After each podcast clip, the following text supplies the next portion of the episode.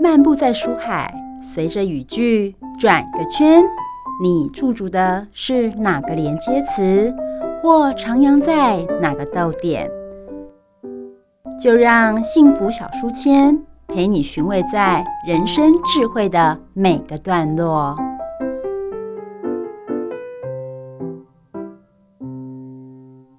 Hello，各位汉声电台的听众朋友，我是主持人 Simon。今天呢，很高兴再次跟玉婷版画家来一起来主持节目喽。玉婷常常在节目上分享很多艺术家，而且是在民间的艺术家，艺术及生活啊，艺术也可以改变生活。啊但是今天的艺术家到底是谁呢？我们先请玉婷跟大家打声招呼。嗨，汉声的听众大家好，很高兴呢，又又进来了这样广播节目，然后跟大家分享。因为之前我都说我很多奇葩艺术家，那他们觉得奇葩艺术家不过就是很会画画，很会做一些产，很会做一些那个艺术品啊。其实，在我的的艺术家的领域里面，他已经不是只有。呃，创作一个作品，而是他把这些艺术融入在生活里面。比如说，哦，有些人会做一些呃生活必须要用的一些呃手工艺的，他也是可以成为艺术家。对然后像我今天要介绍这个艺术家呢，我我认为他是艺术家，我不晓得大家怎么想，可以大家可以听听看，因为这个艺术家呢，他是把。很特别，就是我们台湾常看到的一些农产品之类的，然后创造出另外一个价值。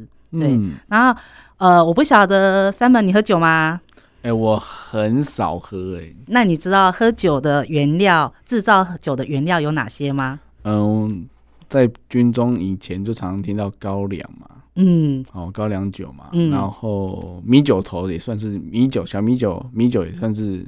也是原料嘛，对不对？啊、对，那红酒就是红葡萄嘛，啊对不对？白酒就白葡萄嘛， 啊、嗯，嗯然后呢，玛卡我就不知道是什么原料了。 o k 那你想象中的这些啊原料啊，在台湾有大植大量的种植吗？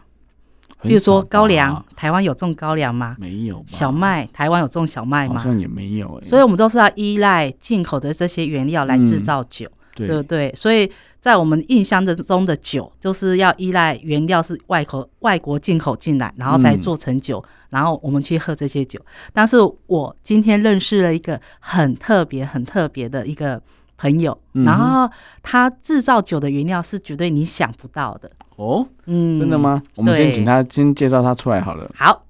嗯，好，我们就请我们的诶，罗老板吗？但是呃，我觉得他的背景非常的厉害哦，嗯就是他有一个恒气制酒的酒厂，嗯但是他并不是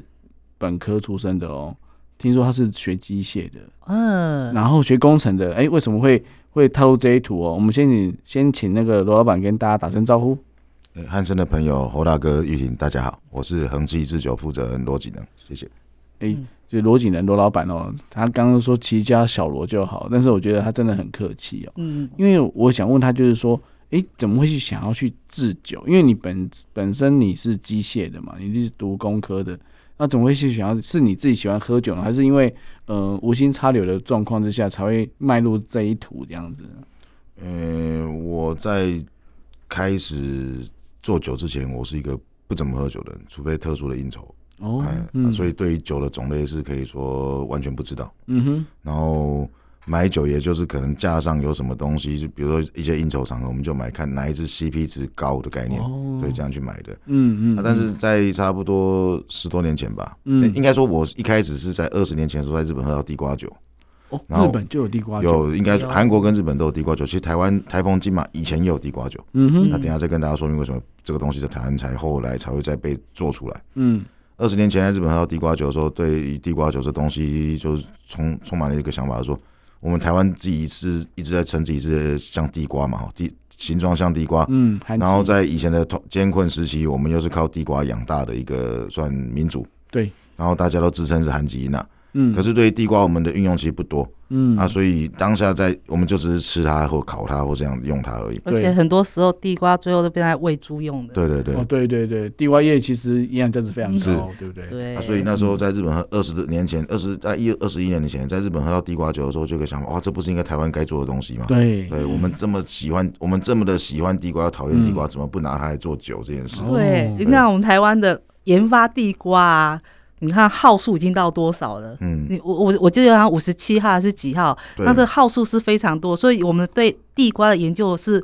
非常比任何，嗯我觉得比日本还要深。我所以我你们是指只那种能什一么种，啊产销班的那种嘛？对不对嗯啊？有农改场在专哦门在做这个地瓜的品种改良或者是研究嘛，哦啊，其实嗯民间也有这些高手，这样在自己配种，然后养出不同的地瓜品种。啊嗯那所以我们本身我们种地瓜是成长算快的环境，嗯然后各方面条件都比较适，也蛮适合地瓜的成长。啊哦那所以我们的品种确实是在市场流通品种，其实比其他国家还多。嗯对嗯但是想归想，你要到真的把它想说，哦哇，我在日本喝到一个地瓜酒很厉害，这应该是属于台湾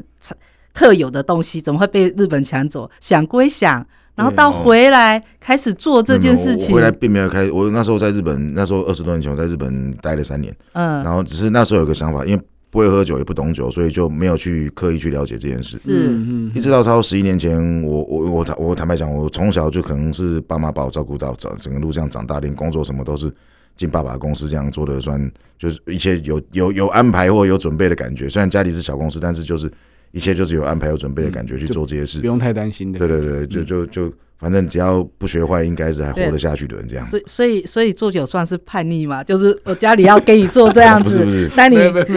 有，应该应然该不后是这个在意思十一年前就 应该对，但心中对爸妈就是有那个感觉，就是感觉。但十一年前，爸妈就发生了一场算蛮严重的车祸，哦然后在那场车祸里面，妈妈就住进加护病房了蛮长一阵子。嗯心中就突然有个想法，其实家庭是脆弱的，你在这病房的几天里面，家庭的运作就是会出现一些状况。当然对那、甚至于说，如果说你本身有在工作或在管公司之类的情况下，你家里一个人在医院里面，其实那时候是没有心的。对嗯那、，啊甚至于你要去照顾的情况下，你根本就是其他事你也不用管了你。就搁着，然后发觉哎蛮脆弱的，就觉得我是不是该可能要做一些东西？想现实一点，就是我想要做一个产品类的东西，因为产品如果说你做得好，甚至于你一些推广的顺利的话，它是一个可以产生被动收入的东西。对是对对对。那嗯当下就突然一个突发奇想，我想要做酒。哦，啊，做酒也不是一开始就想要地瓜酒，可能开始想的就是市场上最多的米酒。嗯，对是米酒就有这个好奇心想去做，可是，在想要做米酒的过程中，去问一些适量的过路的的过程中，哎，问得到的答案就是做酒很辛苦，然后再来是酒曲不好找到，时间不对等等答案。那我发觉，哎，那这么难，真的有这么难吗？那我就干脆想，那好吧，我也不要问了，我就用当时最多的搜寻平台雅虎哦啊，嗯然后甚至于去买了大概将近二十本书，嗯从酒的故事、酒的种类，甚至于酒的制造啊，还有各国的酒的特色介绍，然后最后还买一本发酵学来看，哇，然后来了解看看说酒到底怎么回事。那我也开始在试做啊，就买了地瓜。我然后后来发觉，那既然大家都做米酒，我要做不一样的。我就突然想到说，以前在日本喝到地瓜酒这个东西，在台湾几乎没看过。真的，对，嗯那我们本身又是自称弹吉那，那如果把这个东西变成一个产品，我第一个想法就是伴手礼，嗯因为我们出国常常送人家酒。对，我们常常送什么？送高粱酒、绍兴酒。嗯在在那个年代只能讲，那时候格马兰还没有这么旺的情况下，对，所以我们送高粱嘛。对嗯啊，那可是送到外国人家就喝，就是哎、这酒好喝，可是很烈，不见得适合我们。对，那不适合我们也是要送他，因为我的我民族的我一个台湾的代表性的东西，我当然想要塞给你嘛，嗯广告嘛，对不对？宣传我们嘛。那我发觉他说送到没东西送，那我想我来做地瓜酒，那我来当伴手礼也不错啊。嗯哼所以就这样子开始想要去挑战看做地瓜酒这件事，然后就把原本书上学到看到的东西呢，哎、就这样开始去买了地瓜，开始去实验这样。哦，那是台湾的地瓜种类蛮多的，你有深挑过，还是说有跟那个什么爱迪生一样，每个都尝尝试看看吗？一开始我一开始说真的，买地瓜的第一第一次买地瓜，我就去果菜市场找，嗯哼，我先去市场观察上，啊，现在大概价格到多少，然后但我们希望买到一致性或同一甚至同期采收的东西，对，嗯所以我就去果菜市场的批发的买，啊，一次就买一百斤回家，然后慢慢刷慢慢洗。嗯，我记得我第一次买到的就台农五七号这个品种。韩农哦五十七57号号，对，啊那时候买回去呢，就开始实验嘛。啊、在那说真的，你也不知道这个地瓜做出来有什么特性啊。这过程中又去找了，那时候应该说到现在，竹山地瓜很有名，嗯，嗯，所以第二次实验就找了竹山地瓜。哦哎、，我们总是希望说有些能够结合在地的特色，特像。色，嗯，哎、那就想到哎、那竹山地瓜有没有？我们买竹山地瓜啊，竹山地瓜台农六十四号，好，那哦同样是地瓜，你觉得它们的差别性，喝起来风格还是什么的差别性？应该这样说，每一种地瓜它的做出来味道一定会有些微差异，甚至有很大的差异都有可能。嗯，那我们在实验过程中发觉到，除了品种不一样会有差异，连产地不一样也会有差异，嗯因，为它用的是不同的土壤跟不同的水，对，所以以这个当然这是这一两年才才得到的的结果。我们嗯让得到得到这个结果，让我们更开心的是这样。我可以因为不同的这些种种的不同，让地瓜酒有更多的特色。对嗯对，对，不不再要求是一致这件事。嗯，所以这过程中实验的地瓜品种，以市面上现在比较常流通的大概十种左右。嗯，那这十种我们都把它试过啊，试过的时候不代表说我们要出十种产品，最起码我知道这些差异。那未来有一天或许这些地瓜多的时候，我们就可以拿来试做嗯做成产品。对啊呀、让我想到就是，就嗯欧洲很多酒庄有没有？就是哎、诶什么年份的，然后那一年的雨水比较多，然后它的酒就怎么样的味道，风味都不同。那每年每年都有不同的所谓的，就是让人家做一些品酒的那种，就是故事性这样子。嗯你你讲的是他们的呃每一年的季节性，对但是对台湾很有趣是，它是每个地方的风土性味道都嗯不一样。对对不过我觉得罗板老板他很有趣的时候，因为我之前听过他的讲座，他所有的那个制做酒的做酒的容容器，嗯，要要做酒要有容器嘛，对对就是要蒸要做成威士忌要有容器，对还有搅拌什么，他都是自己来，啊，真的他没有外没有外国东西可 以买。为什么？因为应该说，地瓜酒在台湾严格讲起来是几乎没人做，几乎没人做，还是有人做，但是都不是成为一个主流。那相对上，你要找设备，就是你没有现成的设备可以买。嗯哦，那我在实验的过程中，我总是我的想法就是，这个动作这个环节，我要花很多人力，我要花很多体力去做。嗯那我想办法刷洗省力。自动化，我啊对觉不得所谓的自动化就是要省人省力嘛。对对对对对，那省力是最重要，你不能把自己做的累得要命，然后得到的结果只有这么一点点。那在能够省力的过程中，我才有资格去放大嘛。对嗯所以我们就把哎搅拌器要怎么去改变啊？买不到嘛，面包搅拌机又太小嘛，对，那我们就用搅水泥的 搅搅拌拌机机，对来来来做这件事它嘛。短机了对对对，哦那对那个对就因为很有力哦。因为地瓜很重嘛，地对不瓜对？的粘稠性非常强，所以它是在搅拌过程中，你的扭力不够的情况下，你的设备会坏掉哎。，Shuki 哈，对哎马莫达 Shuki，啊所以那那马达几桶件槽其实就很单纯嘛，我也没有用玻璃缸嘛。对，嗯那我接下来既然用桶槽，我就我觉得桶槽其实它很很简单的东西。那我本身又是机械相关，我客户有很多在做桶槽，嗯，那我就把我需要的图诶、跟他讲，嗯我需要的概念跟他讲，他就自就帮我设计做完了这样子。对，哦，这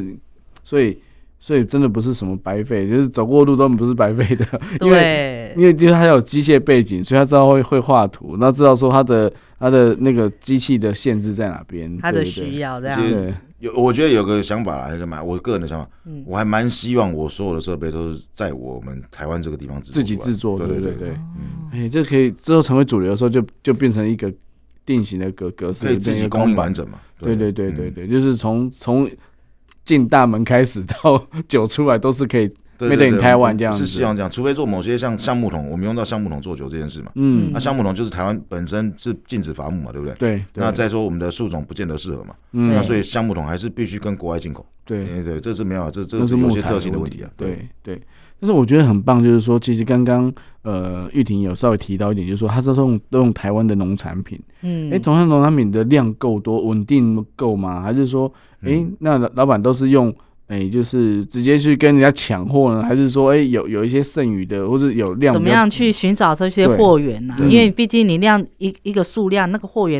也不你要稳定少嘛，欸对对啊，，你要稳像定，刚刚讲到地瓜品种嘛，嗯那地瓜品种因为在目前市面上流通最大的两个品种是台农五十七号跟台农六六号。哦，台农五十七就是你在便利商店买到的烤地瓜，嗯黄皮黄肉那个叫台农五十七，嗯所以既然便利商店可以大量供应，表示它量非常大。嗯，那另外外一种叫台农六十六号，对它就是红皮红肉的，像咸酥鸡薯条里面出现的红红地瓜条，哦哎、，橘色地瓜条。那这两个地瓜既然种可以供应到这么大，那在过程中它会有长到地瓜在成长过程中，不是每一条跟嗯你都拿长到得手一上样。一样，每一条都好漂亮，每一条都很好吃。对啊，我们在 seven 对买的都长得一样、每条啊。都称重嘛，它希对啊望每一条的重量接近误差值小嘛，所以对都是精挑细选出来 的。那个跟洗水蛋一样 意思，对那啊，个就是都，那个长得一样，啊对对重量对也不会差太多。对对对，因为它要称重的，它有一个范围，但是像很像刚刚侯大哥讲，猴洗选蛋嘛，对不对对？对对嗯， 洗选蛋每颗都一样大嘛， 对，那在选剩下的这些蛋就不能吃了吗？就小一点或大一点啊对，的，他就可能拿去做卤蛋，或者是做茶叶蛋哦，或者是比如说走走到传统市场上去，嗯或甚至于做成蛋液嘛。嗯，那嗯它还是有用途用掉。那地瓜也一样，每一条都一样的被挑走之后，那剩下的怎么办？都丑的哎、哦对太大不了。能不能丑，它其实是漂亮的，只是对我们的审美观念不一样而已。就是我的丑，我说的丑是它不会被市场接受。像我对们对去买菜的时候，我们当然是看起来长得比较漂亮的，形状是看起来像地 瓜，可是如果像起来像像那个什么西瓜，我就觉得、哎诶这它是没丑有，的。嗯其实你知罗道老板意思是说，因为它不是一致性的东西，啊它不在。标准内，对所以会被定位成啊就是不再被供应的情况下。虽然说它它还是地瓜，嗯它而且搞不好搞不好搞不好好不好吃不知道，但是它就是形状比较特别。啊，对形状比较特别的话，它当然就被挑中，因为你的包装或是运送都会有麻烦对嘛。对对对，然后再来是我们讲，只应该是这样。当我们去市场花钱买东西的时候，我们当然一个赏心悦目的概念，我们会挑我们觉得漂亮或我们喜欢的，对毕竟拿出来或带回家都是好看的东西。嗯嗯。可是嗯我有时候在想，如果这个农产品是你自己种的，我相信每一个人都很认真的把它吃掉、分享掉，对，他就说哎我跟你讲哎，对不对丑一点没关系，大家都会愿意上进加对宾对嘛，对吧呀哎对啊，这这大个家价这个价值在你自己做的时候你就很认同，嗯那你去想想看，农友就是这个心情。嗯嗯，你种出来的东西，它能卖钱当然最好，可是有些不能卖钱，它辛辛苦苦种的啊，也是好吃，也是健康，那为什么不能卖钱？对哎对你讲的那不能卖钱是是没错，就但是还有一点就是那个价值每盒啊，像今年的柚子，金马纯十哈卖好像一颗也不过十块钱，那个连采摘的那个费用都成没本都有不啊够，。对，这个为什么不划不来？如果说把某些像刚刚讲那些，比如说超出规格的东西叫格外品，规格外的产品，嗯，嗯，如果这些格外品有已经有一个长期配合的模式在去化，对不对？比如说酿酒、做果干或做果酱，嗯嗯这些模式在每年这样慢慢养成，常年能够产生一个模式情况下，那你当你量产的时候，漂亮的拿去市场卖，哎、那这些没有在规格内的东西，是不是拿来加加工？其他的加工，如果说这些格外品不进市场，那就不会崩盘，一颗十块的事情就不会出现。哦，其实还是有进去的啦，只是说他用另外一种因为它方式出现，小卖的方式，或者是哎、用大卖的方式直接把它，因为有有些人说有些水果第一层都很漂亮，有没有？对对对下面对对对， 下面那那如果说我们讲第一层的漂亮，如果每一层都很漂亮，那是不是大家都买的很开心？对对那这些可能没那么漂亮，应该不算那些可能规格外的东西，嗯能够被拿来做加工应用。那每农农友一定知道，我把所有好的东西卖出去，把这些长得比较不那么漂亮的东西拿来做加工，嗯，因为嗯加工的关键，你要跟他拿来做加工，关键你要用钱跟他买。对，如果说他是送你的或给你的，我说你给一次两次谁都给不下去，没对错，我没，实验完就没了嘛。没你错给，他开个价钱嘛，或保价收购嘛。嗯如果说我每年就跟你说，因为对我们而言，我很清楚我来源能够稳定的情况下，那我的获利是固定的。那我跟你保价收购的情况下，是不是造成说你这些格外品就不会流入市面，嗯没流入市面就不会崩盘？哎、这样子是不是有类类似另类的一个气做的概念，对不对？嗯，我就跟你收嘛，对对，另类的吸收概对念，对但是对我们不敢说你这个原我把你包下来，因为当我们包下来的过程中，也把好的包走了，对，嗯那对市场反而少了好的东西。对对，我觉得是这样概念。对，对罗老板还是想把希望把好的东西留还是留在市场里面，让大家价格比来较好，享用让人家买这样子。对对对，然后然后真的是被淘汰的，也不要要善待他这样子。我们就跟人一样，站对位置就是人才啊。嗯嗯，嗯，对他把它放对位置就是材料啊。是因为我在走日本的时候，就走到农村里面嘛，然后刚好遇到的是他们高丽菜的季节。嗯哼，那高丽菜呢，基本上他们他们让市场不崩盘的方法就是，我市场需要一百，我只采收一百，哦，然后剩下长得很漂亮怎么样，就直接当做化肥就把它地弄销毁掉。啊，对啊，就就地销毁，所以对就我就说，明明走在那个片路上，为什么好像走在高丽山山、嗯高丽山的路上，你知道吗？就左两边都是高丽高菜丽菜拱着你，那你就走在那条路上，就嗯，高丽菜、高丽菜的那种感觉。那这个对这个把它它可能在堆肥的过程中，目的是这样，维持市场正常价格，对，让你最起码好的东西出去，你能够保一个价格回来。对对对对，嗯所以我我所以很多人在讲嘛，在在日本啊，做农它是高尚的，那因为他有钱们人呢、对做农是有钱我以前同学务农家里人，就有而很多都是开很好的车子哦，嗯，然后他们是世代相传，我们我们做农的啦，捕鱼的啦，常常都觉得说，我的孩子以后不要做农，我以孩子嗯以后不要捕鱼，太辛苦，而且对价钱又不好，要对看天吃饭对的这种很多问题，，嗯嗯嗯就觉得那种是不一样的观念。对，人家真的是惨屌啊了，对的， 没有，就所以我就在日本。做农这件事是被尊重 的，那这个尊重感就是来自于它的价钱是，就是可以被保护的，嗯你对知道对吗对？不会被崩盘。所嗯哼以在台湾又不是这个样，台湾就好像你量多，我就可以一直砍价，一直砍价。对，啊我觉得这个。是一个很不好的不好的状所以才那态。种菜金菜头的那种讲法啦，就是是你台风来的话，大家涨三成。其实说真的，还没开始影响，为什么要先涨？因为他之前亏太多了嘛，或者对说对他对就是嗯终于机会来 了。对啊，今年根本就还没有还没有打平的啊，对对不对？因为其实有时候尤其是哎、可能今年缺什么高丽菜，然后下半年大家开始疯狂做高丽菜，然后就量就太多，然后就是价格就掉下来。没错。那、啊其实都都是没有一个很完整的一个配套或者怎么样。嗯但是我觉得其实罗大哥很很棒，就是说他可以希望把这些过剩的东西留下来，然后怎么留下来？做酒、哎，对，怎么会想做酒？像很多人就做你说的加工品嘛，就做成烘干啊肉干、烘对啊干最简单的啊。对啊，对啊，你那时候没有想说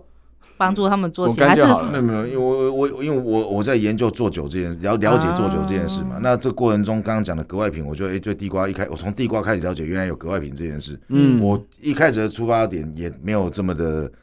这么的好心，是我为了比如说解 决问题。我坦白讲，一开始的出发点我希望节省成本。嗯，啊？那在节省成本的过程中，我发觉，哎、这些东西如果我能够固定跟他收，那他也是个快乐，我也是节省成本。我觉得这是双双双赢赢的概哎念，对双赢，所以对，，哎、在这做地瓜酒之后，我也在我们讲坦白讲，一开始做出地瓜酒，也希望产品有更多变化嘛。嗯那我们希望嗯把地瓜蒸馏酒当成一个基础酒，又跟水果能够做结合嘛。哎、嗯就开始去摸水果这一块了，从各台湾的各种水果，从奇奇怪怪，比如西印度樱桃了哈，油甘果啦，然后摸到葡萄、草莓、桑葚啊，然后这些甚至于香蕉我都拿来做酒，这些事都做。哦，对哎、，真的很厉害，如数家珍哎、 我我想说他真的很用心在做酒上面，我我我曾经拿来做过的水果应该有二十多种以上，台湾差不多一年四季的水果，哦都除非用过说是它它是很好卖的东西，我就不去做。像那种有些绿宝石葡萄那些我就不会动了，嗯，那那但个是对，那个本身有它的市场价值机，而且价格很好的情况下，嗯，但如果说会有波动的那些东西，我就会考虑看看来试试看，因为嗯哼，这不是说我主动去找的，是我我会操作我们的，应该说我们我们在我们的粉丝专业常常会贴我们的实验的过程嘛。嗯，这这过程的目的也不是说我要卖产品，而是我希望把这些过程让消费者了解说，哎，这些东西有它应用的面存在。，对对，啊，对这这个贴出去之后呢，很多农友就说，哎，我有什么东西，你能不能帮我试？哦我，说我有什么东西，你能不能看有怎么解决方法？嗯，哎，这过程中我们就去了解啦，甚至去认识他。哎，这些东西真他困扰。那嗯我说，那我给你买一些来试试看好不好？哎，试到有兴趣的时候，我就想办法小量的放大，再大量的放大，这样。嗯然后讲讲讲讲有什真的么很，棒哎、讲真讲的有什么特别，我因为想要知道有什因为么我特别。我我先讲一下，就是，说，其实因为农业跟渔业不一样，鱼顶多送鱼罐头，很多对方式啊，对然后怎么？对啊，那农很难啊，因为你有些菜跟那些水果，你要怎么处理？有时候你你烘干之后也没也不一定卖相也不一定是啊好、哦然后对你还要多一些人工要去切片干还嘛有保的？存的问题，对啊，真 对的，啊，而且保存期又不长，就是那个果干了不起就是几个月，然后如果隔年看到它已经变色了，对，那不可能放那么久 不。可能放那么久。对啊，，所以所以有人说啊，参加不搞个跑工， 其实就是说，当然罗拉哥是希望说都不要浪费食物啦。嗯，那但是无心插柳之下，有一支酒哦，我先讲一下，就是它的地瓜酒哦，它名字也取得蛮好，叫做番薯哦，有嗯得奖哎、对，这个得奖的过程可以先先，我们先分享一下喜悦，好不好？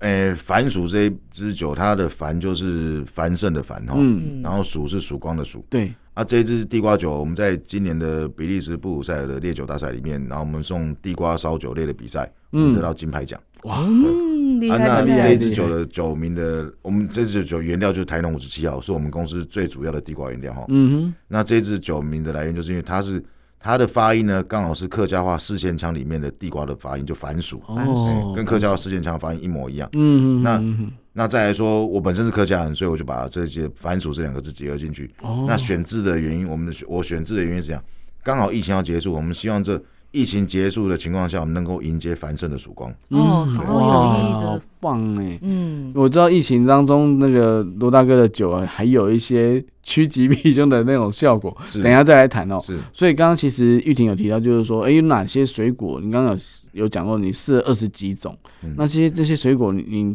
有有没有口最袋后名单比较好的？对呀、呀、最后觉得比较适合的，然后又他他在市面上几乎没有听过的，其实应该说，其实大家现在能够接受的口味，大部分比如说像葡萄啊、嗯草莓啦、哈、嗯桑葚啊这种，还有像什么水蜜桃啦，嗯，这这还有橘子、梅子，这是大家比较能够，应该说目前大家都已经熟悉的味道，所以是能够快速被接受，也对。嗯快速能够比较它出好坏。那那我们也做一些比较还没有人太多人做的东西，像我们把芭辣也来酿酒。哦哦哎，芭辣应该说酿酒这件事应该几乎没人做。对。嗯，我刚才想说，芭乐可不可以当酿酒？因为刚刚在讲说很多水果的时候，我芭第一芭个辣想也到芭有量乐。产过多的时候的问题。对嗯，啊，也是因为这样的情况下，我们认识到农友说，哎、我我他是珍珠芭辣嘛，在彰化种的，对，过多可不可以帮他处理看看？因为芭辣其实说真的，它单价不高的水果，对相对上他要你买的情况下，他就要卖你更漂亮的。对，对，就没他错他的东西就别人说他标准会更高一点点。所以稍微丑一点就会被打下来。对对，稍微因为它量大嘛，嗯所以它就是筛选的更更清楚。那巴拉我们也在，我们应该说巴拉有可能年底会推出，我们去年都做过。哦，然后像橘子、橘子、橘子、柑橘类，其实在台湾种植量面积也非常大。很大，对，嗯因为嗯而且柑橘在真的很多的时候，一斤可能在传统市场十块十五块的东西有。对对对，那一样，我们也是想说，哎、那柑橘既然有它这个应该说量大的情况下，我们也拿来做酒啊，也是在未来会再推出来的东西，嗯对，嗯嗯，所以都做了蛮多的东西啊。但在这些的水果的实验过程中，我们一直强调，我们希望这些原料都是来自于台湾这块土地，对对，这是我们要关键，嗯关键在这边嗯嗯因为。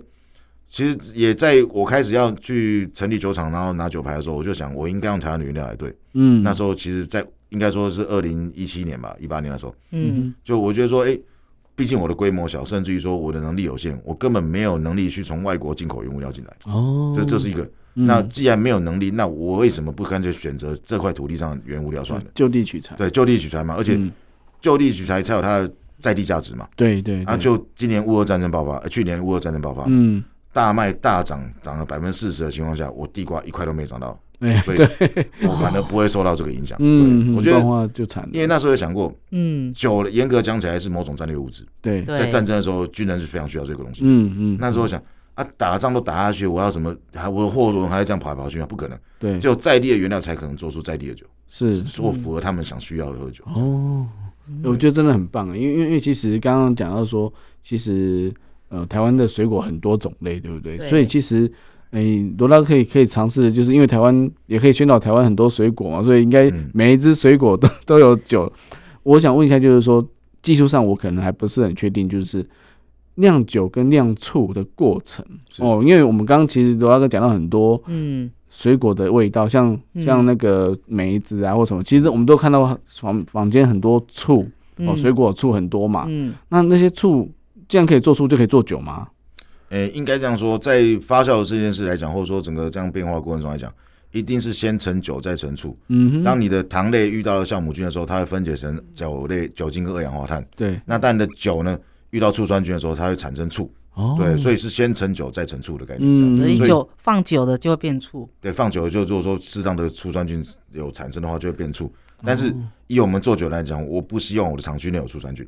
当然对，因为嗯到时候我的酒就会变很多醋出来，就这变个质是了醋问题，所以他们说酒醋不能同一基本家上是，尽你量就不要是同你家你你既然要酿酒，你就不能有任何醋的出现对。对，包括那个价格会不一样，对不对？对没有对对，因为我自己之前为了认识罗大哥以前，为什么我认识他的一个因缘，是因为我也在学酿酒。然后我在酿酒的时候，是那个有机农，他们觉得说，哎，我我的肉吃了，那我的果皮跟我的种子要怎么办？然后他就是说，哎，研发出一个让果皮跟种子也可以酿成酒，嗯所以我学会的那一年酿的非常多的酒，然后各种想象不到的都都酿，譬如说啊、呃百香果皮也可以酿成酒，超好喝。嗯然后那个呃柿子我也酿过酒，哦，哎、嗯柿子，那个四十如意柿子也酿过酒，也味道也很不错。嗯然后我也是酿过很多酒，但有一天呢，我有一有一瓶酒打开，居然喝起来很像 醋。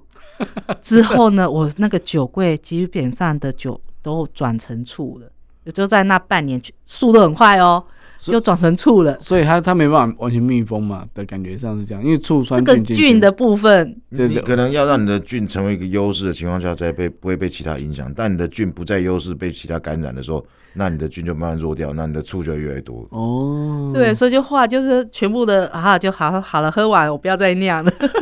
所以我就是好几年没有酿，嗯因为没有酿的情况之下，认识了另外我们的共同朋友一个何老师，然后他嗯也是专门在找台湾风味的一个很特独特的老师，嗯，嗯，然后他说，哎、我跟你说，玉婷，我跟你讲哦，我们有一个一个品酒会，然后这个厂商真的很特别，你要来认识他，所以我才会认识罗大哥。我然后说啊，这个理念很相同哎、因为我也觉得说，呃，这些过多的东西要要怎么办？你嗯你说那种加工品，就讲做加工品其实真的很有限，对，但是变成酒，它的价值完全就完全会不一样。嗯所以我看我就品尝过它，几乎它的酒我都品尝过了，哦所以我就觉 得嗯一定要而给大家而且农产品的加工里面，酒是可以最容易外销的东西，因为啊，它的保存比较单纯。而且可吸性比较高哈，对，嗯比如它的保存期限，你就几乎是比较可以延长很久的，嗯对对对对对然后单价又高。对，就是算变成马上就变成高经济的一个是一个附加一个产价值品算对，在农产品加工里面算附加价值比较高的产业。嗯，其实有点在炼金的感觉，就是嗯把那种就是已经是被淘汰的农产品，可能因为滞销嘛对，那那在期限之内马上变成翻转，变成黄金。就那我想问一下，就是说嗯量的时间大概多久？因为刚刚你有提到，就是说，哎、像嗯、拔蜡快要好了，是去年的哎、我们是今年年初的嗯年初的呃对部分，那像。柑橘类应该都是冬天的对作就物去年嘛的，嗯对对，那就会是大概量的时间是会在诶、就是酒窖里面，或者是说在那个桶子里面，大概要多酿久多时间？久？会看每每种东西不一定一样哈、嗯比如说像米来讲，我们大概抓超四个礼拜嘛。嗯那、哼，像地瓜，我们讲可能会抓到将近两个月开始嘛哈、因嗯为它的整个时间或风味的变化，我们希望有更多的突出。嗯那像水果来讲，像梅子，我们基本上到一年，哦哦那、水啊蜜桃可能半年以上就可以，啊，草莓大概半年。因为我们的我们不是像人家榨汁然后去发酵，如果今天做的是榨汁发酵，可能是两个礼拜、三个礼拜就可以，甚至于更短都有可能。哦嗯只要酵嗯母菌适当植入，它可以更快的速度。对那、对，啊我们本身希望这种自然发哦酵，就以前早期长辈或阿妈酿酒的概念，嗯嗯就嗯一层水果一层糖的概念，对对对那种基对本的对传统酿法。哦那、啊当然这种酿法可能但很耗时耗时，然后但市场上有些人不接受，因为它可能会杂菌感染，变成说它就像刚刚讲的陈醋的问题。对，嗯那、甚至于说，它可能就是有人会觉得说啊，这个东西怎么讲会有卫生的问题嘛？嗯但但基本我们是要把它卫生做好来。对那、，但是有人就觉得，哎、可能不是那么的科学啦。嗯对，就传统统方法，而且更麻烦的是，它每一批都有差异，哦都会有，差异。嗯，但我个人的想法是，哎、每一批都有差异，就每一批都有特色嘛。对啊，那是对不是那不是更好吗？一就是起 一会，就是你喝完哦，好好喝哦，然后可能下一个，哎，啊关键真的是有在一点你点的差品质要能够维持一个水准是关键的。别，对我们不敢说一致，一致这件事是很任何很多行业都做不到的。对对嗯那我，们最起码是维持一个水准或一个特色，这是我们要做的事情。所以啊，我想问一下玉婷，所以罗大哥他的酒其实这样酿出来之前，应该还他们也不敢确定味道到底是怎么样，对，你不觉得就像我们有时候画画一样，你知道吗？ 给你给你的颜，除非你是把所有颜色都买齐，那你色这个色这个颜色，光是颜色几百种，甚至有些日本发明颜色，甚至到用千种，你知道吗？那你要怎么样在很有限的颜色里面去调出你要的东西？对对，然后、嗯然后我就觉得这个过程就很像在做艺术一样。嗯他在尝试不同的好、不同种类的东西酿出来的东西，那他的时间，他的所有一切到他成品，他要喝了还要很有自信推出去，然后甚至去外面比赛回来的这这个状态，我就说哇，我就说你说这不算是一种艺术吗？我我让我这想到就是棒很的很像那种那种陶陶艺品啊，那呃种陶就是做陶的那种感觉，因为在烧的过程中就是在等待的时间，而且有些陶釉料上去就那个烧过高温，那、温度不一样，还有那个反射出来的颜色也不一样嘛，所以我觉得那个那个感觉就是很像彩蛋那种感觉，对不对？那你知哦道赌烧徒的个性，对啊，那个其实烧陶它的失败率也很高， 对啊它对啊有时候那个空气。瞬间的冷空气进去，进去或者是怎样，它就裂，它就爆了。对而且爆的时候，有时候是把旁边都波及到。对啊，对啊，所以， 所以有时候我会想说，哦，为什么它的陶？我们有时候拿到一个东西，为什么它那么贵？嗯因为它可能一一件完整的作品，它周围已经破了十几个了。 对对对，剩他一个硕果对仅啊存的，所以，所以我就想说，哎、罗大哥他在酿酒，一定就也很多，就是做完之后觉得不行，要倒掉之类的嘛，会不也会？是会有，但是我们本身有些，比如说酿的可能没那么好喝，我们就拿来再做一个另外一个可能的实验，就是把它蒸馏。啊，蒸馏我们可以取出它的蒸蒸馏的目的，就取出酒精的嘛。哦对对对，如果对酿造的情况下，酿造是真的，可能有些东西喝进来人嗯不适口就是不能喝了。嗯对，那在不适口里面又有酒精的情况下，那就不能浪费嘛。对一样，最终就是把它榨出酒精，嗯哦这样概念对，就也可以这样做嗯。那这酒精我们就可能留一个样品，在未来有马天的时候可以用到它也不一定。对对对，我们不会嗯把，应该这样说啊。既然都希望原物料不要被浪费，所以我们在我们工厂里面生产环节很多东西，我们都也是不希望浪费。嗯我们一定把它讲难听，要榨到最干的 情况下，对，这对样在对做它。对对，嗯所以就后来会做其他酒的调配之类的实验嘛。对对对，或者说，比如说有些酒酿完之后有酒渣嘛，嗯那我们也在寻求说这个酒渣是不是有更多的可能被利用。啊，比如说嗯也前一阵子有人把诶试着把我们的梅酿梅酿梅酒剩下的梅渣，对不对？嗯哎、诶拿来做类似比如说果酱啊之类的甜或糕点里面用应用它，哦，对，这都是可行的。哦对啊，一定它本来就可以吃啊。对，本来是就可没以吃啊，错。对，对它啊本其实你在做梅酱那些过 程中也是这样做出来的。对啊，对啊，因为我对啊那时候在学酿酒也是啊，酿完酒的那个那个渣，我们就再加点糖下去煮，变成果酱。而而且对在这种自然算是是这种发酵分解过程中嗯产生的物质，是人体更容易吸收，甚至于不会产生太多的压负担的东西。嗯，对，而且是食物的原原原味嘛，对原状啊，是对啊，原型食物现在也是健康养生的最首要的部分，是嗯，对啊，所以而且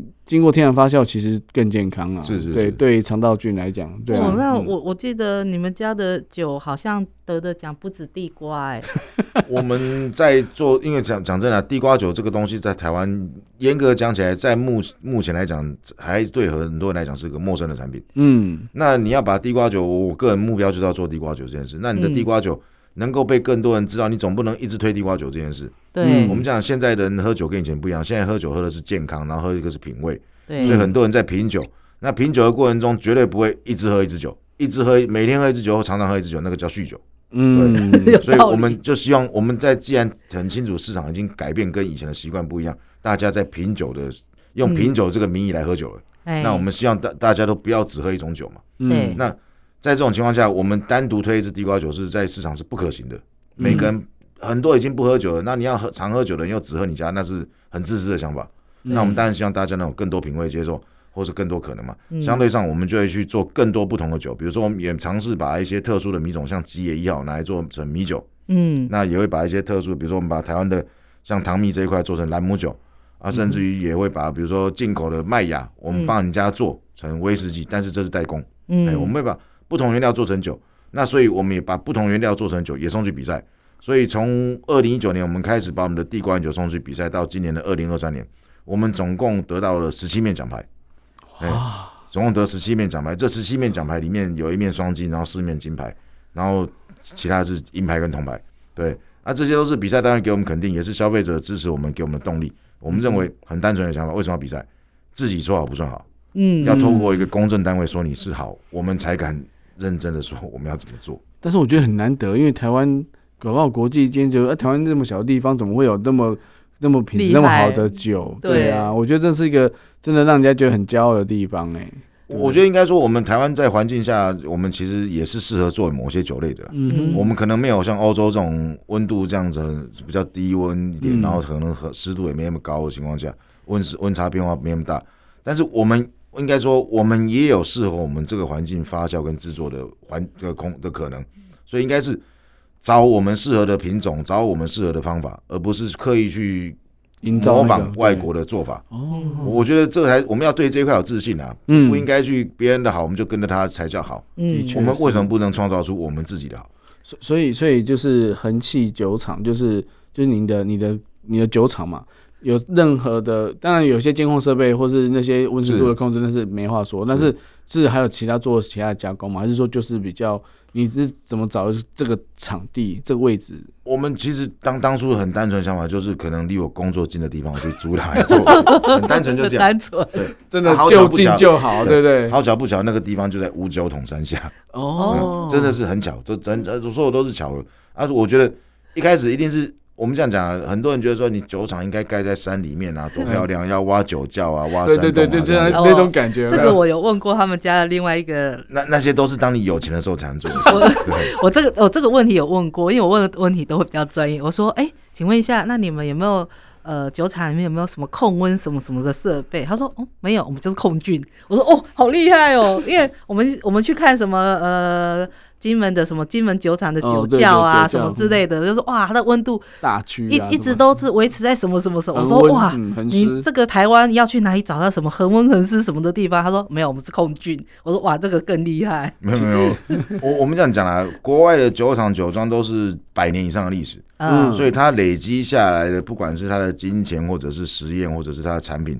它已经够强大，嗯，所以它能够做出它想要的酒窖。因为为什么能做出来？那要钱。对嗯，那金门酒厂也是发展了七十年，然后再加上它是一个战地衍生出来的酒厂，对，所以有很多的酒窖就是应该说原本的防空洞这些，或者是它原本的这些山洞，拥有嗯的就是被它能够方便使用，甚至于说它就是应该说它才有方便的可能去维护这一段。对，嗯那是那都那些都是时间堆叠出来的。嗯，那嗯在我们这个小酒厂里面，我们还没有堆叠到这么多的资源的情况下，我说真的，我只能够现有资源去使用。有钱我也想做那些事。 没有，因为因为第一个产量可以提升嘛，第二个是对品质可以维持。稳嗯稳是定是。我觉得这是这是老板的坚持，但是我觉得他在没有这样子的一个就是客观的环境之下，他还是很努力的做，而且就算有差异，他也觉得说那就是特色啊，对不对？对啊，没有，他是这样说，呃，上不转路转，路不转人要转应，该说，所有的过程中，我们讲任何一个大企业，我相信都是从很小很小的时候开始。当然当然后然，嗯，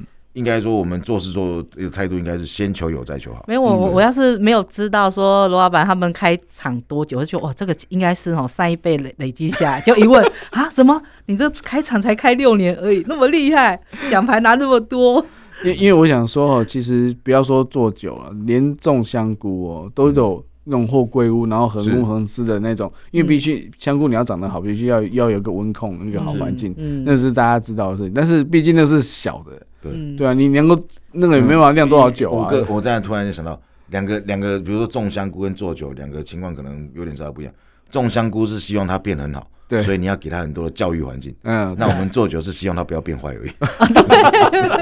对对对这，个基本上有趣所以它要控控菌嘛，就是是啊不不能要有变成促醋进，啦对对对不对要不让它变不要变坏。对对一对，个是要学好，一个是不要学坏的。对嗯对对，所以所以那个那个等级是有差的，但是我我相信。呃，有拿拿到那么多张奖牌哦，而且还有双金，就是代表说拿到双双就是双一个料金嘛上，加金，对对对对对，那那其实代表说那品质是已经是国际的肯定了。我们来讲几只就是很比较特别的，就是哎，嗯玉婷你有看过？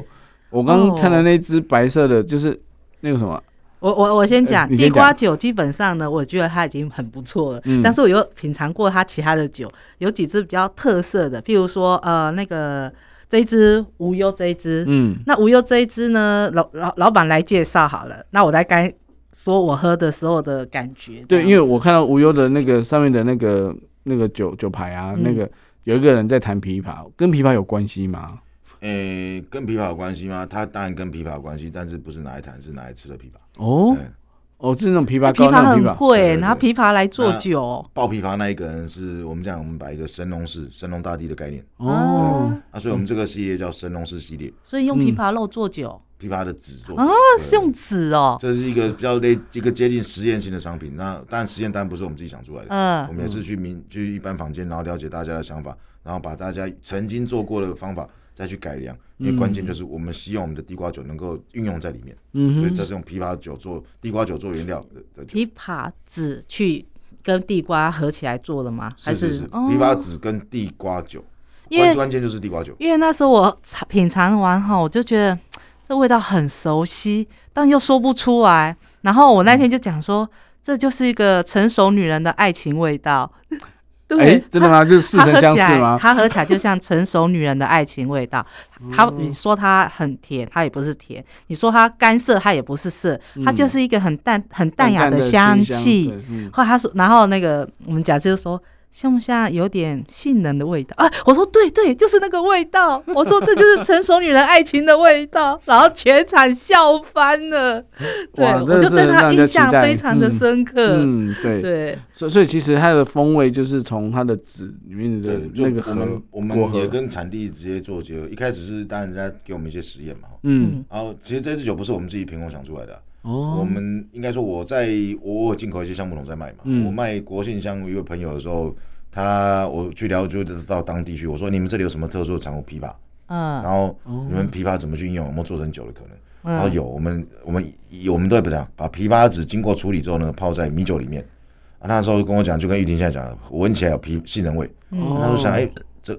一一堆贡献这种感觉， 怎么会有杏仁味出来？它是它是泡在泡在酒里面，让它自己去去挥挥发出来就是你，但对是对对，但是如果要做成酒，到底要多少的纸？那个量要多少我啊？哦其实占比不算太低，但但但这是配方不能讲的。哦，我知道，嗯知道，就是说其实它也是要有个量，就对了。对对对，所以嗯在为什么这支酒会最后被我拿出来，就是把它小量生产。其实，在实验过程中，有一对夫妻，那一对夫妻其实经济能力蛮高的，嗯然后他太太跟他先生这样到我们工厂里面参观的时候，就看到我那一缸酒，然后他说：“哎、这什么？我喝看看好不好？”一喝呢，他太太喝到之后，第一个反应就：“哇，这好好喝，我要。哼，整桶”他说：“这一桶我 要。带走。”对，他说：“这个味道太棒，我要跟我那些闺蜜一起分享。”然哦后，我要这东西，我说：“嗯不行，这还没变产品，不能卖你，嗯哼而且我在实验中。” 嗯，他先生就站出来，他说：“呃年纪大概都五十多岁的人哦，嗯，他现在站出来，他说这桶多少钱，我跟你买，你就让我太太高兴。他很少有这东西，他这么想要的时候。哦对，，哦然后那那我听到那先生这样讲说，哇，一个一个女生喜欢这东西就算了，一个男人为了满足他的女人，他居然愿意开价了，那那你就知道这个产品的魅力在哪里了。嗯，对啊，所以那时候我听到这句话，我说好， 我要来复制了，哎就这让样我开始这的。样子我讲完还会喝更多人买。我说那是成熟女人的爱情的味 道。哦，确实，那那个那个那位太太也是五十多岁的人，对，嗯啊，所以相对上她各方面都是已经很成熟的人了。哦对对，所以嗯她会提出这个希望，让我们。当然我，我以我来讲，我就你你说你想买，我还敢不知道什么嘛。嗯那你先生都这么支持这件事，那因为你先生最了解你，嗯你先生看得懂你这么想要这东西的时候，哇，那我懂这个产品魅力很大。对对对，酒不醉人人自醉哈。是，我觉得说，其实喝酒都会让人家想到很多事情，是嗯对不对？就是勾起一些回忆啊，或是说在你的思考当中，你会觉得说，哎、哎、就会就开始念旧起来啊，或是开始聊天聊起来，说是故事啊。所以其实酒跟文化是有关联的。刚才刚才罗老板他讲配方问题，我会相信为什么？因为我酿过那个柚子种子去酿成的酒，嗯，那个它的真的是苦，就是那个就是很失恋的苦，你知道吗？虽然它也不是不好喝，但是它就是苦，就苦在心里。但是我觉得它的味道就是它没有苦，它就是它的味道就刚刚好，嗯就是很刚刚好啊。那个成那个呃那个什么成熟度也很够，嗯哼嗯所以我呃这样子很一下就卖完没有。没有，我我想刚刚猴哥讲到一个很重要，我想讲的话，猴哥讲酒跟文化，我觉得我酒是文化的一部分，嗯，然后透过酒呢，能够传递我们的文化。对比，如说，我们跟国外不一定要什么用财力啊、什么东西，或甚至于武力来比较，但是我把我这个地方做出来的酒给你喝，这酒只要有故事，相对上国外的人就来了解我们。对呀、对对对以酒会友，我觉得这是很是好，是因为有些说真的，很多生意或是什么谈判桌、啊，一杯酒之后就是就开了、欸，是是真的。而且懂酒的人哦，聊天的那个语言都不一样，，是，对啊，对，真的。他他最近还有一个推出来一个什么他礼物酒，哎、他礼物对，他礼物他礼我以物为是酒。高粱还是什么白酒嘛，但是呃，算蒸馏酒对，它白酒这类的它很特别，因为它、嗯你想象不到的，它的它的原料是什么？对，我真的很难想象，因为我知道，如果说像以我们常喝的白酒，就是像高粱那种，但是也是植物类，但嗯这应该也是植物类吧？也是植物类对。是嗯那个罗老板，直接直揭接揭揭晓 晓，我我们先说一下他礼物，他礼物是以前斗南镇的平埔族的旧地名，叫他礼物。哦，那斗南在这几年的循环农业里面一直在努力，嗯然后比如说养牛啦，或者是说种一些稻米啦，是月月光米重量非常大，嗯然后甚至也说轮作的关系种了马铃薯跟红萝卜。嗯，哦那在一样在这种植的过程中，就是有格外品。然后我们有一次跟斗南农会互动的过程中，发觉哎、诶马铃薯跟红萝卜是很大的量格外品，对所以我们就用马铃薯跟红萝卜来做成发酵蒸馏之后的蒸馏酒，然后这一支酒叫塔里乌一哦号。所以它礼物的原料是红色。红褐红色的色的红红萝萝嗯卜，还有我们吃的洋芋片的马铃薯是是是去酿出来的酒，我很难想象这两个东西加起来的味道，蒸馏之后是什么样的味道、欸？它有点香甜感，然后如果说在某种情况下有点罗宋汤的味道，哦，我我送口他水已经流了。嗯对然后我们把它做成高度的蒸馏酒。那除了说像刚刚跟猴哥讲的，我们做成白色的蒸馏酒，对不对？透嗯白酒嘛，对不对？对我们也把这些蒸馏酒呢，已经放到橡木桶，我们要做下一段的实验了。哦对，我觉得这是无限可能，因为因为其实就像就是难怪玉婷要找你来，就是因为这跟艺术一样。我们在玩艺术的时候，就是希望有更多的可能性，对而是而不会说呃见好就收，到此为止。是是是对，嗯因为因为后面的路还很长哦。没我错我，们恒基有个习惯，今天给你看到的这两支酒，其实后面已经在实验中了。哦，这只是上上游那种对，感这觉，前这面还可有很能这多可。能叫第一版，其实二版、三版，已二经在不是只有二准备版，了我们三版都准备好 了。难怪你的他礼物后面有 number one， 对对后面有别对对的号码就对是了的，。是的。对哇，真的很棒哎！我觉得说，其实其实这也是一个企业永续的一个做法，但是但是就是说，因为你的你的发想很多嘛，所以可以有很多机会去，而且有可能去尝试很多的种类去把它加在一起嘛。是，嗯，这这是可行的。比如说我们讲酒，就我们调酒不就是很多种酒把它加在一起吗？对，那我们做成产品，我们就当做类似个调酒。比如说我们天马行空先讲哦，嗯嗯比如说米酒加地瓜酒可不可以喝？没调怎么知道？对嗯什么水果加什么酒好不好喝？就是要试嘛。对，当对试，到这个味道被大家接受的时候，它或许就是个产品。嗯，嗯嗯要，要愿意尝试才有机会。你把你在现有的想法里面框架住的话，你可能很多事是做不出来的。但是我觉得老板这样这样很很伤伤成本，因为人家调酒是两杯倒一下马上就可以知道，但是你要等一个时间， 对啊，你要等到时间，然后原料都弄完了，然后才知道说，哎、这个到底顺不顺口啊或者怎么样的这样对子，。我我们这样讲，可能这就在这一两年里面，我们慢慢被人家看到。嗯但其实，在前面其实也是蛮蛮辛苦的吧。嗯，嗯很多时候，你可能说的你可能是卖不掉的情况下，那卖不掉的情况下，你要悲情的卖不掉呢，还是勇敢的去实验呢？嗯实验出来的结果就是你可能可以下接下来可以卖的东西这样。对对对对，我觉得还是要有一些一些转化的一些嗯功力，这样子。是是是对，哎你还记得我们呃有一集节目在讲那个香蕉艺术吗？哦， 对，香蕉，对对，那我们是说，哎、哎、台湾很久以前有所有的香蕉股股嗯，票，台湾的第一只股票叫香蕉股，大家就很努力的种香蕉，外销出去。，对，然后有种香蕉的香蕉农都是有钱人。嗯，嗯，嗯可是你知道吗？在台湾种香蕉的已经算是很普遍，甚至是非常很便宜、很滞销的产品。对对对，对，可是你知道到罗爸罗老板身上，他又变成不一样的，让他来介绍香蕉这个应嗯该说，香蕉这个农产品呢，其实每几年就要崩盘一次，因为它就是可能今年台风来了，香蕉就变很贵；嗯明年没有台风，然后大家要种很多香蕉就要崩盘。对，然后我们早期我们所知道的是以前台湾青果合作社嘛，对不对？对在外销日本很多的香蕉，尤其嗯以前一九七几年那时候东京奥呃一九六几吧，那时候东京奥运吃了不少香蕉，嗯对我们外销日本香蕉非常多。那后来因为菲律宾的香蕉进到日本，所以我们台湾的香蕉就比较难进日本了。嗯，嗯然后韩国人其实也很喜欢香蕉。那香蕉既然会崩盘，而且但是它又有很多人需要，那还是要种嘛，对不对？对那每年每几次崩盘的时候，大家都在想说我要做什么，我要做什么，可是最终就是可能无疾而终，这些东西讲完就没了。嗯，那在三年前有一次崩盘的时候，我想既然会崩盘，那就是代表它会有多的时候。对，那我们在这个多的时候，既然现刚当下刚好在崩盘，嗯那在这个时候我刚好可以买到便宜啊，对，哦那我就买了香蕉回来实验。然后就把它实验成蒸馏酒，把它下放到橡木桶里面去变香蕉白兰地这个产品。哇，香蕉白兰地它有香蕉味，然后但是它没有香蕉口感，因为它是一体的。对，那对关键就是我们在去诶、今年我们把它送到旧金山烈酒大赛去比赛，我们在白兰地里面拿到银牌奖。哇塞，很厉害，对不对？ 对，因为我觉得那个香蕉的味道本来就很独特了，而对且是那种淡淡的，不会去抢到主是要的味道这样子。而且我觉得我们我们不是说我们要强调说我们能够把它变成钱这件事，嗯，当崩盘发生的时候，如果你没有一些预备措施或预备方法的时候，你就只能看它一直崩盘，然后对大家在那边穷着急，这怎么办？怎么办？对啊啊，，最后就是你买一点，我买一点，甚至于群军方多买一点来把它吃 掉，对，就是这样嘛。然后学校就是尽量发了营养午餐，你们有没有发对我要，掉对香对，蕉或对者这对些对公家机关尽量买嘛，一人买没错带半箱回去也好嘛。是是是，那这些都不是根本解决方法，没错，你有没有办法在它还没崩盘之前就把这些多出来的东西拿来加工才是关键，而不是没错崩盘之后再来想方法。是嗯是，我我觉得真的是，我我我真的是让我想到，就是说，真的为了台湾做事情，而且得让国际看到台湾。嗯对，因为其实台湾以前的印象，人家就像橡胶王哦，对，嗯橡胶第一个，然后第二个就是哎韩籍，是，你两个都包了、欸 那你还有什么没做的？嗯我觉得真的很厉害，因为因为觉得说，其实而且你还知道说，哎、怎么去一不同的浓度哦，这嗯这也是你去尝试的嘛。因为因为其实我刚刚讲说那个就是刚刚讲的那个地瓜，呃，那个马铃薯跟红萝卜，是那个蒸馏大概几度啊？我们做到五十三点八度，哇，有十三点八度，那真跟高粱是一样的，类似类似类似对的对对。那其实这些浓度不是说我们刻意去决定怎么样，有可能就是做出来它刚好这个浓度。嗯那还有一个办法就是另外一个方法就是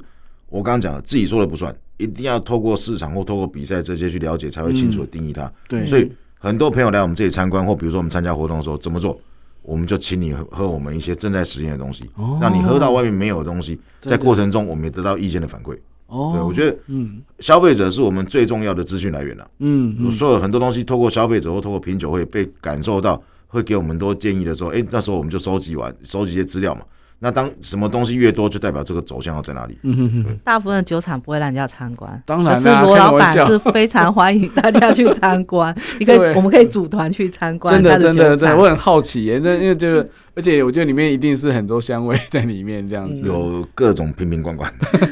对，那我记得你在脸书上有分享到有一个就是常常在品酒为工作的一个，哎、就是算算是一个什么公卖局的一个大姐。哦，对，那对那那一篇是这样，我们在台中就今前前前几天我们在台中参加一个展览的时候，我们讲年纪大概差不多，我猜应该是将近八十岁的人了、嗯哼他到我们他在好几摊逛的时候都没人理他，因为酒展有个状况，当你是长者的时候，通常我们这些销售人员不会太跟你讲太多，因为通常这些长者基本上已经不喝酒了，哦，对，然后再来是也不会花太多钱去买酒，嗯嗯然后所以展展场人员就不会讲太多的介绍嘛。嗯，那、刚好到我摊位上的时候，我就想说，反正没人，我就跟你讲一下，要不要喝酒好了。嗯嗯嗯，一靠近来，他居然说好来喝啊，哎，真的来者不拒的感觉。重点是他喝烈酒，哦，他选烈酒，要选烈酒，我就有点压抑，一般人都喝寒可能假葡萄酒，嗯然后就开始跟他介绍我们的产品啊，然后哎、喝来喝去，他喝到我们的兰姆酒，停了一下啊，讲到价钱一千二，我在想，完了年长者这么一千二怎么会买？嗯结果他也没讲话，嗯然后聊聊过程中知道，原来他以前台他在公卖那时候公卖局时代，嗯，他在公卖局的台中供销处里面上班。嗯然后哼，他一聊起来，他他很会喝酒。他说他年轻就一直在试酒，试的过程中，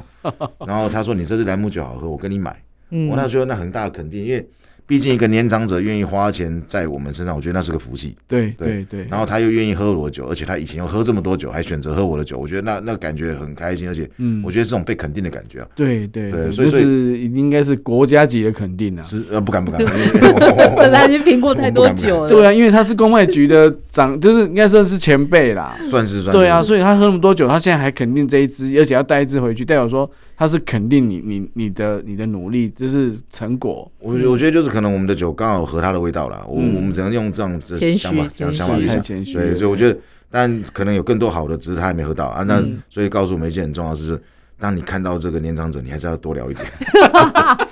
很好的，或许就有机会。嗯，就是就像说你遇到小龙卖不出去的时候，你就跟他多聊一点嘛，试试看看嘛，对不对对一样对意思啊，对不其对？实我觉得 罗板老板很努力，是因为我常常在很多市集里面看到他的消息，嗯然后他就会卖卖地瓜酒跟哎地瓜酒香香肠，对香肠，这个是等一下这是怎么搭配？应该说，其实刚刚一开始我们讲地瓜酒在台湾是一个很陌生的种类，对，所以很多人对地瓜酒就是一看到说，第一个问你说地瓜能不能做酒，地瓜酒好不好喝，地瓜酒喝了什么功效，嗯，嗯 功效都在问的。公司那甚至于最扯的就是，也曾经听过地瓜酒喝多会不会 放屁，哎这些你都会听到。到，但欸是这个我倒没想到哎我必须讲，当地瓜做成酒的时候，它的喝的效果就是会醉而 已。我们要先强调这一段。所以，那既然是一个陌生的产品，大家有这么多疑问的情况下，我每次回答这些疑问，我讲真的，我还是必须要不厌其烦的再讲一次再讲一，次嘛。可是你不能一直这样做这些事啊，因为我的对嗯目的是要推广更多的可能嘛。 是所以我在那时候刚做出自己实验做出地瓜酒的时候，我就发觉问题：你要把这支酒卖出去，你不能这么单纯只卖这支酒。嗯，那你要怎么去化它是关键嘛？卖是一个去化方法，但是当你卖不动的时候，你要怎么去化？所以我想到跟食品结合，嗯哼，所以市场上有很多高粱香肠、红酒香肠，对对这些都对对是对酒在里面的成分。是对，那我想，那我就来把地瓜酒也放到香肠看好不好吃。哦那，结果在那时候还没拿到牌照之前，我就做这个实验。那这个实验发觉，哎、还蛮受好评的，嗯哼，所以我就刻意的把地瓜酒加到香肠里面去，叫地瓜酒香肠。是那我就逢年过节的时候送我的客户和朋友嘛，对不对？哦，那我觉得对我来讲是个推广，甚至一个放一个话的话种题子在里面。对对话题在里面，对对对，那当我们二零一九哎二零一八年第一次要参展的时候，嗯我就想到我来干脆顺便卖香肠好了， 因为酒真的很难卖，我们必须讲，尤其你是一个陌生种类，又是一个对嗯台湾的品牌，又是一个小小的酒厂里的时候，甚至于是完全没人知道你的情况下，你要卖出去是不可能的事情，是所以我就在摊位上呢，顺便卖地瓜酒香肠，直接现烤吗？直接用电烤箱。电烤箱烤，光是味道就很来一堆人吧？味道就引来一堆人是个关键，但是相对上味道就让很多人讨厌你，哦，因为你会别人影，你会影响别人的品酒的味道，哦，所以是这个是一个当下可能说真的没人做，被我偷做了，所以大家没注意到问题。第二第二次在考的时候，人家开始不烦我了，哦但但我觉得这是个过程啦，哦，嗯，那目的就这样。我当我一瓶一瓶卖不掉的时候，我一滴一滴卖，你总可以吧？嗯一滴对，我把卖香肠里面每一条香肠里面有三摩的地瓜酒的概念，哦对，我们也抓比例抓得很清楚来抓。是那香肠你总愿意吃吧？嗯酒你不愿意喝，因为它陌生，甚至于你不知道我的品牌是什么回事，对甚至于你怀疑我这个酒厂会不会乱来。对嗯对对，那我做成香肠，你总不会吃都不 能吃吧？那你，所以我们就用这种方法呢，在二零一八年开始参加酒展，顺便卖香肠。嗯啊，，所以第一年的结果就是我的香肠卖的比我酒还好， 这是肯定的。我觉得我 们一开始都是这样子，创过最高的纪录，一天可以卖两千七百条。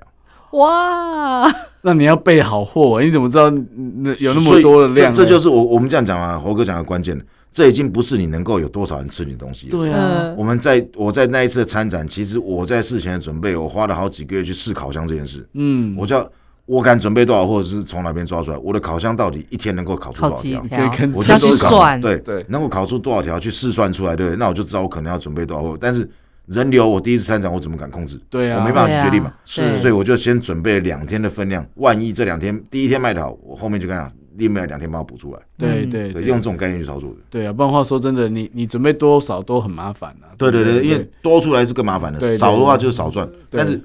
展场的摊位就是不便宜，对啊，他必须花很高成本去让你得到这效应的摊位费都。在烧钱啊。对啊，那你要对你又不能摊位费闲在那，摊位闲在那边啊，对对对，所以你要对想办法就是去做这些应变。然后烤箱能量帮我们算出来之后，哎，那我知道我可以准备嗯，最差我两天，两天如果说真的，你准备两天的量在四天内卖不完，这个生意不能做了。对对，那两天当你第一天发生一个爆冲的情况下，那告诉你后面两天赶快做出来来得及，对对对，对，用这样的方法去应变出来的。哇，真的是，所以所以做生意都是要所以灵活他一真的点很厉害，他嗯光是那个地瓜香肠，我很多朋友。不是透过我认识他，你知道吗？ 是透过香肠认识他。哦，我知道那个地瓜香肠，我知道那个，我知道。我说哈，你知道？我说，哎、我有一个朋友，他怎样怎样。我我就说，罗老板，我这个朋友是做手做手。我说我知道地瓜香肠，我知道。哎、是因为地瓜香肠，然后认识地瓜酒。我觉得这是一种行销的方式，但是啊但是我觉得就是在罗老板身上，我看到很多种可能，而且他永远没有停下来的一天。